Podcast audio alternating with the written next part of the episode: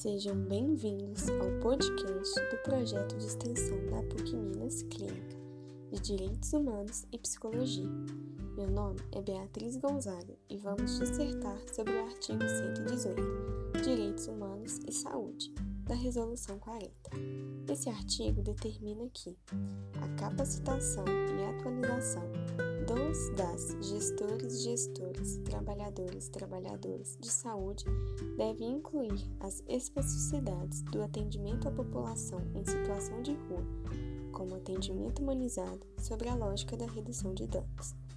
Tal artigo é regulamentado visando maiores possibilidades de bem-estar à população em situação de rua, fornecendo assim um atendimento humanizado sob a ótica do indivíduo como ser de direitos. Portanto, profissionais capacitados e cientes das condições que essa parcela da população se encontra fazem a diferença quanto ao atendimento, objetivando uma melhoria do quadro em que o indivíduo está e buscando assim respeitar sua pessoalidade, utilizando abordagens que possam inserir o mesmo em uma circunstância benéfica à sua saúde, tanto física quanto mental.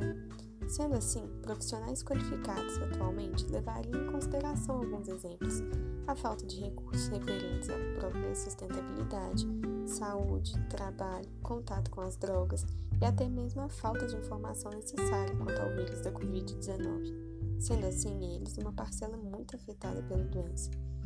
Bem como também a forma em que seria a abordagem, adequando assim não apenas a conscientização sobre o contexto do outro, mas também a própria postura e a linguagem.